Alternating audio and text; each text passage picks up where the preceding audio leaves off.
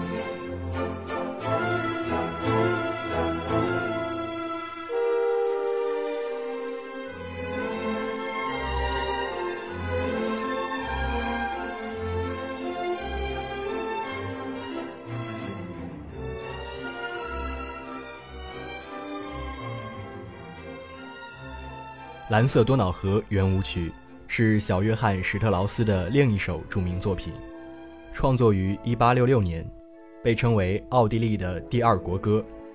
本曲原为一首由乐队伴奏的男声合唱，后来去掉了人声，成为一首独立的管弦乐曲，由小序曲、五段小圆舞曲以及一个较长大的尾声连续演奏而成。乐曲以典型的三拍子圆舞曲节奏贯穿，音乐主题优美动听，节奏明快而富于弹性，体现出华丽高雅的格调。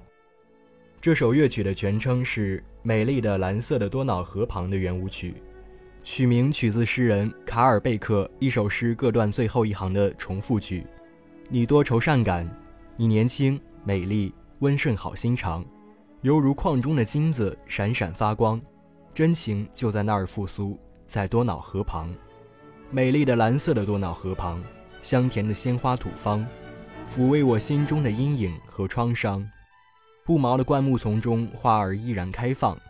夜莺歌喉转，在多瑙河旁，美丽的蓝色的多瑙河旁。下面请欣赏《蓝色多瑙河》圆舞曲。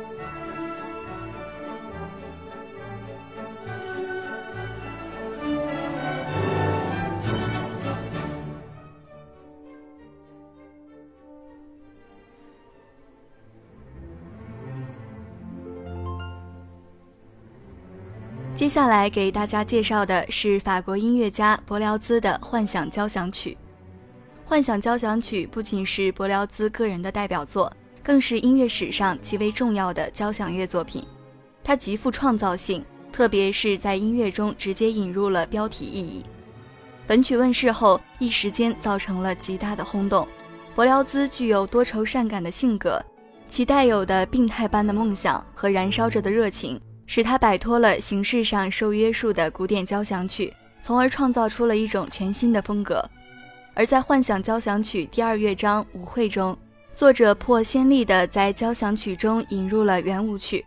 这一乐章表现的是他在一个宴会中发现了他的恋人，描绘了一个热闹非凡的宏大场面。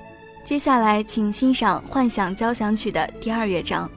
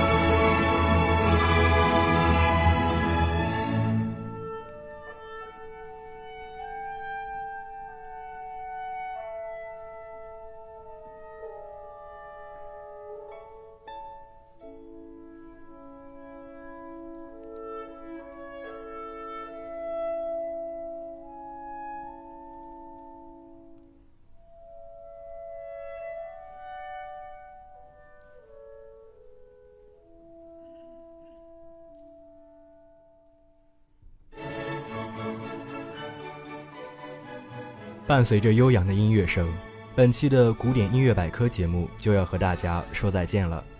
欢迎大家在下周五的同一时间准时收听我们的节目，我们下期不见不散。